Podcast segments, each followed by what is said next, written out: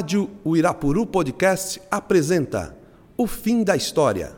Programa idealizado e produzido pelo historiador Eduardo Torres e a geógrafa Aline de Aquino, professores do ensino médio. Equipe Gustavo Barros e Rafael Marques.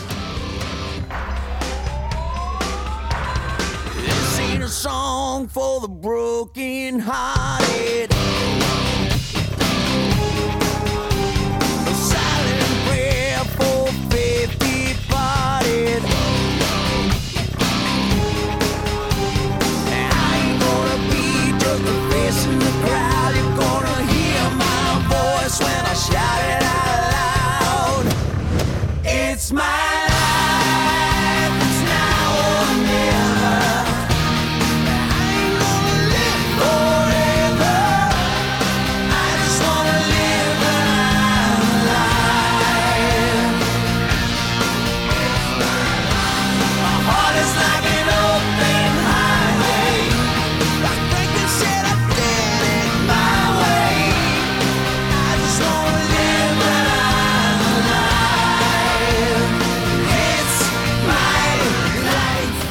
Boa tarde, pessoal. Estamos aqui no fim da história. Outra semana, outro episódio. Estamos aqui com a professora doutora Aline, professora doutora geógrafa, Olá a todos os nossos ouvintes. e com o Rafael, controlando o som. Som. Olá, ouvintes. Som, som, Som. testando. Som. Um, dois. Hoje trazemos o TIAR para discutir. O que é o TIAR? É o Tratado Interamericano de Assistência Recíproca, que foi fundado, foi feito em 1947 Isso. eh, no marco do fim da, da Segunda Guerra Mundial e o início da Guerra Fria. Correto? Correto. Na verdade, ele foi pensado um pouquinho antes, né? Ele foi pensado na Conferência do México em 1945 e depois na Conferência do Rio de Janeiro ele foi firmado, né? Então ele é conhecido como TIAR ou como Conferência do Rio também. Aí em 45 já se sabe mais ou menos que o próximo inimigo é a União Soviética. Isso. Né? Já se tem claro que, que o inimigo da vez será ah, o confronto ideológico né, que nós temos no leste europeu contra o, o sistema ocidental defendido pelos Estados Unidos, que é o sistema das democracias livres. Isso, aquela lógica da política de boa vizinhança, né? Do governo Roosevelt. Isso, que se estende. Latina. Isso. Isso. É, que também pode ser visto como uma nova doutrina Monroe. Né? Porque eu falo o seguinte, em, eh, temos a doutrina 1823, que vai a ficar famosa né, pela famosa frase América para os americanos. Isso, Só que em depois 23 América para os norte-americanos. Pois é, justamente. É que essa, em 23 faz sentido, porque estamos eh, estamos recentemente independentes, né? Muitos países ainda estão lutando por sua independência e o inimigo é o, é o Império Europeu, né? Pode ser Espanha, pode ser Brasil, pode ser Inglaterra, com em relação a, a Estados Unidos. Então, em 23, o presidente James Monroe vai criar essa doutrina eh, que vai ficar conhecida, como já falamos, né, com essa América para os americanos, onde os países realmente se associam, se integram e querem defender o continente frente a qualquer tipo de ameaça. Né? Que faz Estados Unidos? Toma a liderança, já é um país independente já há algum tempo, toma a liderança e estabelece um tipo de cordão sanitário, ou seja, evitar eh, de toda forma possível que os, as potências imperialistas europeias consigam chegar à América. E aí nós, temos, aí nós teremos um corolário, e esse corolário vem para finais do século XIX, início do século XX, que também vai estar dentro da doutrina Monroe, e aí, como você falava, está associado com essa lógica de que a América para os norte-americanos, né? E quem vai ser o principal executor dessa nova política será o presidente Theodore Roosevelt, né? Teddy Roosevelt, que vai ser aquele cara que vai a finalizar o Canal de Panamá, né? Finalizar porque os franceses não conseguiram, Isso, né? Eles vai, é. vai dar continuidade a esse plano francês ele vai ter uma atitude bastante belicosa com os países latino-americanos, principalmente com aqueles países que ficam dentro do seu círculo de influência, né, que é a América Central, o México, né? E ele vai promover uma instabilidade política na Colômbia para que Panamá, que fazia parte da Colômbia, Isso. né, para que Panamá acabe eh, declarando sua independência e facilitando a construção do Canal de Panamá. É por isso que eu falo que o TIAR é outro tipo de eh, doutrina Monroe, né? Como você falava muito bem, eh, está associada a essa política da boa vizinhança. Eh, a política da boa vizinhança termina com o fim da Segunda Guerra Mundial e aí nós temos uma nova política que eu, eu sempre a associo com essa lógica da, de uma nova doutrina Monroe, onde uma vez mais teremos a Estados Unidos e uma vez mais teremos a formalização agora de um tratado que, eh, que diz, olha, se temos uma ameaça estrangeira, nós nos defenderemos, nos uniremos e nos defenderemos. Quem é essa ameaça? A União Soviética. É, a, a ideia era, realmente, os Estados Unidos ele pensava na defesa do continente como parte da defesa nacional Isso dos mesmo. Estados Unidos, né? E aí formulava plano e as forças norte-americanas seriam diretamente responsáveis pela defesa do, do território né, Claro. E- continental. E que se associa também a essa presença desestabilizadora nas políticas locais por parte dos Estados Unidos, né, promovendo golpes militares. Sim. E cada vez que havia um cheiro de socialismo no ar, eh, Estados Unidos provocava desestabilização para evitar o quê? Para evitar que esses lugares potencialmente abertos a esse socialismo eh, não conseguissem desenvolvê-lo, porque isso significaria a, a semente, né, o germe eh, da presença soviética no, no continente. Aconteceu com Cuba, né? com Cuba eles vão ter que recuar, Sim. mas acontece com outros países onde eles vão promover golpe de Estado porque tem um cheirinho de eh, socialismo no ambiente. É, que é aquela lógica do, do plano militar seguindo o modelo norte-americano, né? Então, eles, essa lógica de, de defesa hemisférica está relacionado a esse modelo norte-americano de organização militar. Como se chama essa escola? A escola. Eh, a escola. a escola. a escola americana, a escola. Bom, enfim, é um projeto também onde os soldados, onde os oficiais dos exércitos latino-americanos iam até Estados Unidos para receber treinamento nesse contexto de Guerra Fria, eh, para, para reagir frente a essa ameaça.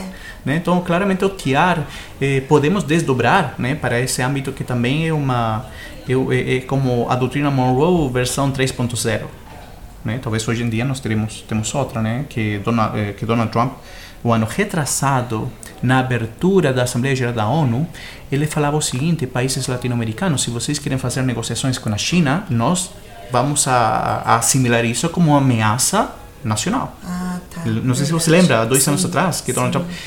Eh, que, que, que viria a ser uma nova tentativa de estabelecer um novo. eh, Uma nova forma de controle. isso, uma do- nova doutrina Monroe 4.0, né, ou do século 21. Então, permanentemente, os Estados Unidos têm essa essa preocupação pelo controle do seu do seu quintal, É, que somos nós. exatamente. É. Então, assim, a- o TIAR, ele, ele coloca, né? Um dos artigos do TIAR coloca que um ataque armado por qualquer Estado contra um Estado americano, então é importante a palavra Estado aí, será considerado como um ataque contra todos os Estados americanos. E é interessante porque o, o que consolida o TIAR vai ser a criação da Organização dos Estados Americanos em 1948. Então, nós vamos ter a Conferência de Bogotá, e nessa conferência vai ser criada a Organização dos Estados Americanos.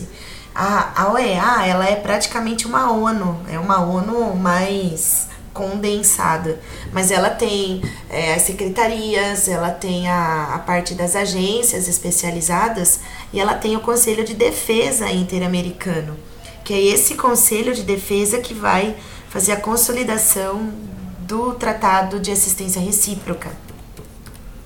E a ideia, né, da, da gente comentar um pouquinho sobre o TIAR é por conta é, da formação de uma. da invocação do TIAR no dia 11 de setembro pelo governo colombiano para que haja uma invasão na Venezuela. Que é mais ou menos o plano que tinha Juan Guaidó. Isso, exato. E aí que a Colômbia praticamente é, acaba levando isso a, a foco, né, e invoca o TIAR. E aí é interessante a gente falar dessa lógica da invocação do TIAR, porque ele foi invocado várias vezes, né? Então eu coloquei alguns aqui, Eduardo, que foi na Guerra das Malvinas em 1988 Em 1982. a Guerra das Malvinas. E aí eu lembro que a Argentina, ela é, invoca o TIAR, né, por conta da, da guerra. E como os Estados Unidos é aliado do Reino Unido, o TIAR não faz sentido, ele não tem nenhum tipo de... É porque o principal país que poderia ter apoiado essa invocação, né, né? é que, que o principal país nessa parte é o mais o mais poderoso, o dono do continente. O dono do continente, se, se eu vou invocar o TIAR, eh, eu não estou nem aí se o, sei lá, se a Bolívia, se o Peru, se o Chile não reagem a ele, mas me preocupa muito que Estados Unidos se responda a esse chamado. Estamos em Guerra Fria, né? E sabemos que Inglaterra e Estados Unidos são parceiros eh, históricos, né? Eles, Estados Unidos é, é um fruto da Inglaterra. Então, Estados Unidos não vai aceitar essa, não vai, não vai reagir, não vai reacionar, não vai responder a essa invocação do TIAR. E o Chile também não. O Chile também não vai participar do TIAR porque tem problemas eh, políticos com a Argentina. Então, aí nós vemos eh, uma situação bastante frustrante para a Argentina, para o Brasil, para o Peru, para a Venezuela, que foram países que se apoiaram nessa invocação do TIAR em 1982. Agora, por que o Chile não responde a esse chamado? Porque já o Chile e a Argentina se estavam mostrando os dentes há alguns anos. Em 78, a, Argentina eh, iniciou um processo de invasão a, a, a umas ilhas que existem no, no sul, né, perto do Estreito Magalhães, um pouco mais para o sul. Aí o Chile vai reagir vai, e, e, nós teremos uma situação de quase conflito militar entre os dois países, du- duas ditaduras, duas ditaduras das piores que haviam naquele momento. E quem vai solucionar todo esse problema vai ser o Papa, né, João Paulo II. E aí eles chegam num acordo de paz, né? eh, Que é o canal de Beagle. né? o canal de Beagle, justamente são três ilhas que são disputadas, né? Isso. Lennox, Nueva e a ilha eh, Lennox, Nueva e a ilha Picton, né? São as três ilhas, que são ilhas eh, que te daria o controle, não, do Cabo de Hornos para o sul, né? Do Sim. Cape Horn. É, é, ou seja, uma questão estratégica, né? Sabemos que existem duas passagens entre o Atlântico e o Pacífico, o, o Estreito Magalhães e o Cape Horn. O Estreito Magalhães muito mais seguro, Cape Horn mais eh, difícil a travessia, mas era uma passagem natural. Então o Chile não responde por isso, não, não reage, não, não, não, ele não vai aceitar essa, essa invocação, né? não vai responder essa invocação, porque o Chile e a Argentina têm problemas sérios em quanto aos seus, às suas relações políticas. E qual é o problema do Chile? Que se a Argentina ganha a guerra da Argentina, o seguinte a cair vai ser o Chile. Então o Chile tem, claro, é um país empobrecido pela ditadura, um país pequeno se comparado à à Argentina, que é Argentina, potência. é. né? Então o Chile faz sua melhor escolha nesse momento. E a melhor escolha foi pensar na sua segurança. Né? É, uma situação que é bastante polêmica até os dias de hoje com a relação da Argentina. Tem muitos argentinos que, que entendem que o Chile não é o traidor nas relações latino-americanas Tá. por não ter reagido frente ao TIAR. Mas eh, quem também não reagiu foi os Estados Unidos. Né? E nós tivemos uma outra invocação do tratado na crise dos mísseis em 1962 por conta da implantação né, de uma base de mísseis ali em Cuba, Isso mesmo. que acabou contribuindo depois para o alinhamento. Na verdade, a Cuba já, já estava se aproximando, né? Já tinha se aproximado Isso, da você União você Soviética. estava aproximando. Esse- já se tinha aproximado, sim. E aí os Estados Unidos, depois disso, né, o alinhamento realmente ao socialismo, que aconteceu em 61, Em 60, 61. e aí o- a União Soviética acaba. É interessante essa história, né? Porque quando sabemos que na Revolução Cubana, eh, Fidel, Cienfue- Cienfuegos, eh, Che Guevara, Raúl, eh, Raúl Castro, né? Eh, eles usam símbolos que são associados ao socialismo, são associados ao marxismo, são associados, eh, enfim, aos movimentos de esquerda revolucionários da época que estão de moda, estão em auge. Então vemos muitas cores vermelhas, vermelhas e pretas, né? Eh, mas é curioso porque Fidel Castro não declara que sua revolução é comunista até 61. Né? Em 59, quando acontece a Revolução Cubana, logo depois ele vai para os Estados Unidos e ele é recebido como herói. Não sei se você já viu essas, essas imagens de Fidel Castro sendo recebido em Nova York, com desfile, com carro aberto, né? o pessoal jogando eh, confete do- dos prédios. Né? E ele foi aos Estados Unidos em, no final da sua revolução, em 59, 60, para se aproximar dos Estados Unidos.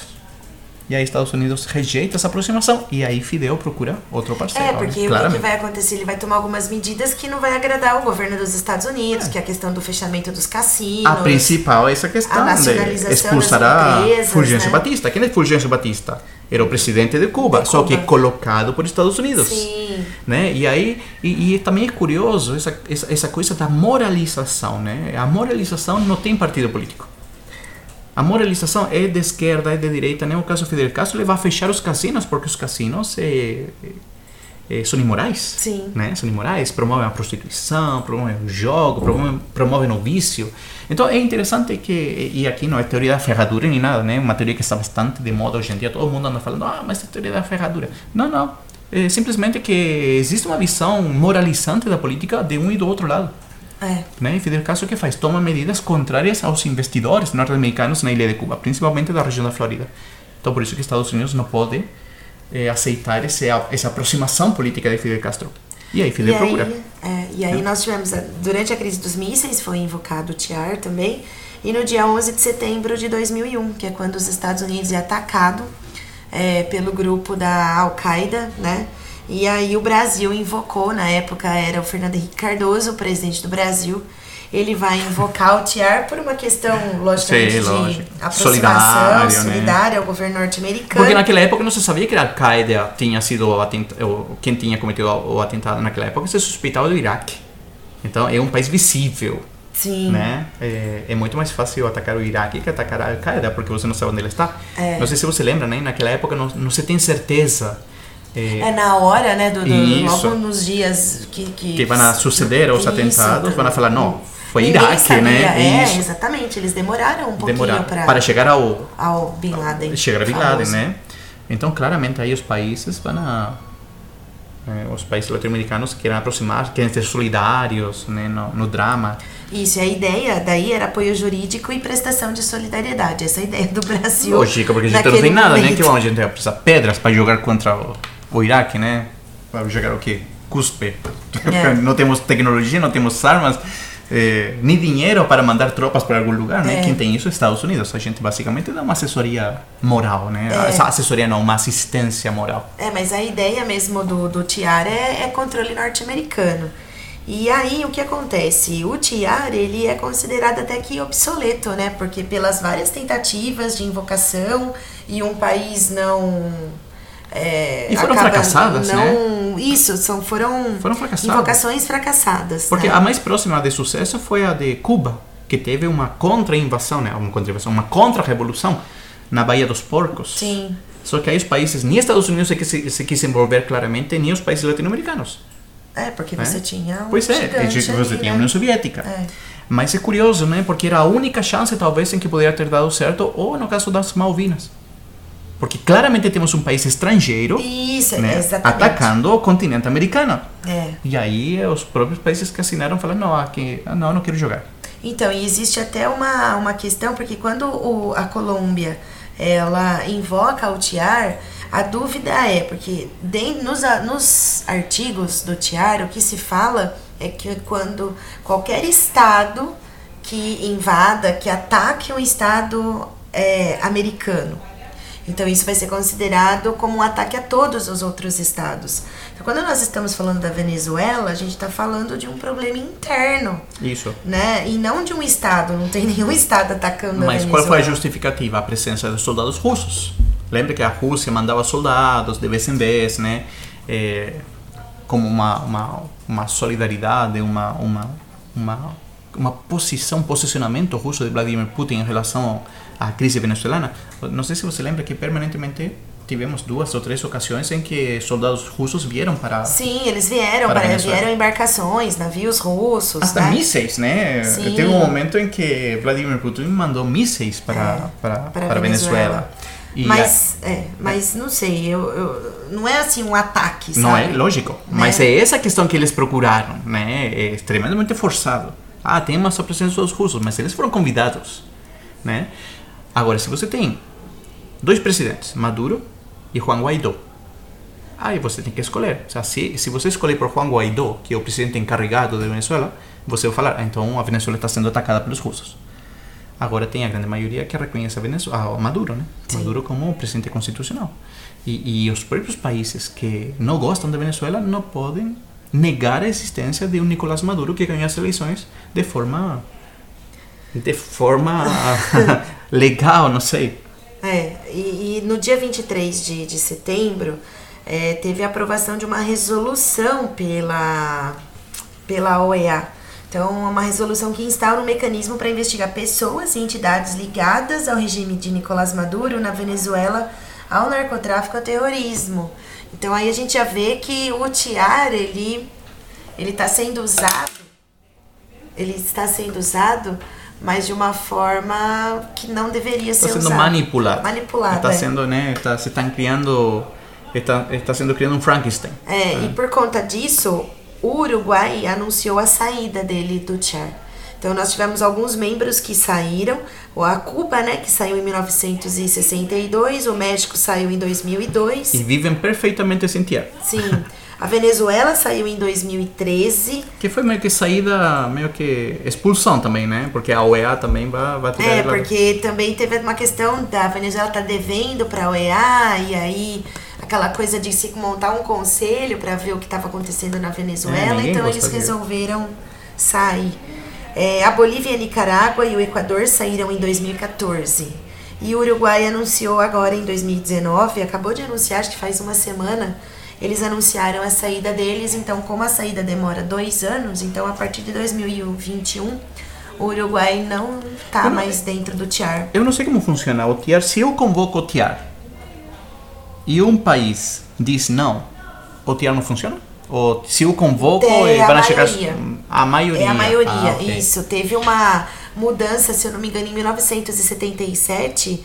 E nessa mudança, antes é, tinha que ser todo mundo, né? Então tinha que ser, como é que fala? Todo mundo? É, todo mundo. É por Todo mundo. unanimidade. Unanimidade, isso. E daí, em 77, eles mudaram. Então é a maioria. Se a maioria dos países concordar, então é, vai ter a força militar. Eu acho que os ossos mais duros de roer nessas relações entre a OEA, eh, Venezuela, TIAR e tudo isso é Bolívia e Uruguai. Né? Porque Bolívia e Uruguai, permanentemente no contexto sul-americano, permanentemente se mostraram contra ah, o que tem acontecido com os grupos de Santiago, né? Eh, com os grupos de Lima, aliás. Com Ah, o grupo de Lima e o grupo do Uruguai, né? Isso, né? Que o grupo de Lima são aqueles países que se uniram para apoiar a causa de Juan Guaidó e pela democracia venezuelana contra o Nicolás Maduro. Sim. E temos dois países que se opuseram a isso desde o início, que foi, eh, eh, que foi a, a Bolívia e o Uru- Uruguai, o Uruguai, né? Então, eh, e agora o Uruguai, que era o único que estava ainda permanente dentro do TIAR, fala, não, olha, vocês querem derrubar o presidente. Então o TIAR não foi feito para derrubar presidentes. Isso. E a, a OEA, ela fez uma carta, e a ONU também, né? Na verdade, ele, não que fizeram uma carta. Eles é, têm dentro da carta da ONU e da carta da OEA o princípio da não intervenção. Então, à medida que você vai fazer um processo de, de intervenção, você já vai contra a Organização dos Estados Americanos e a ONU, que todos os países aí são signatários, né? E, e eu tava lendo uma reportagem e o, ele, o, o jornalista, ele comparava o TIAR a um novo plano Condor, Operação Condor. Isso. Que é exatamente aquele processo De inteligência dos países para prender opositores e tudo isso. Isso, exatamente. Então, prende todo mundo que pensa diferente, né? É, você vai e prende e tira essas pessoas do, do governo. Então, esse jornalista, ele discute bem. É o Luiz Nassif, Isso. da, do jornal GG, GGN. Então, ele estava comentando que é, é uma... Na verdade, é o- parece bem a Operação Condor. Muito bem. Alguma coisa mais sobre o TIAR? Não, o que eu vi de novidade é isso, que o Uruguai colocou Vai a sair, sua isso. saída. E, o Uruguai ah, apresentou sua saída, mas antes também apresentou, olha, temos que mudar o TIAR. Ou seja, eh, tem duas opções. Ou a gente muda o TIAR ou caiu fora. É. Né? A modernização do TIAR. O TIAR é uma, é uma ferramenta da Guerra Fria. É, é da Guerra né? Fria. Então a Guerra Fria terminou, por mais que tenha gente que ainda acha que o comunismo existe no mundo e tudo isso, não, a Guerra Fria terminou e o Uruguai está muito claro com isso. Fala, olha, o TIAR tem que ser alterado, tem que ser mudado, porque ele não responde às necessidades de hoje em dia. E as necessidades quais são hoje em dia? Ataques terroristas, né? Eh, Nós não temos mais invasões de países, mas não temos a, a, a internação de células terroristas. E aí vem essa lógica do plano Condor e tudo isso. Mas eh, eh, se o TIAR não acompanha essas mudanças, o TIAR fica totalmente desatualizado. É. Muito bem. Ah, acho que é só isso. Isso foi o fim da história. É isso aí. O fim da história para o TIAR. E isso parece ser literal, né? O fim da história que o TIAR vai acabar mesmo. Muito obrigada É, temos um e-mail. O fim da história, arroba colégioirapuru.com.br. E tem o Henrique que nos escreveu da Alemanha. Verdade. né? O Henrique nos escreveu da Alemanha. Estamos analisando sua questão. Vamos responder o antes possível. Um abraço, Henrique. Um abraço, Henrique. É, e volte logo, tá? E volte bem, falando alemão direitinho. Isso aí, gente. Ah, nos vemos a próxima semana. É isso. Um abraço. Tchau.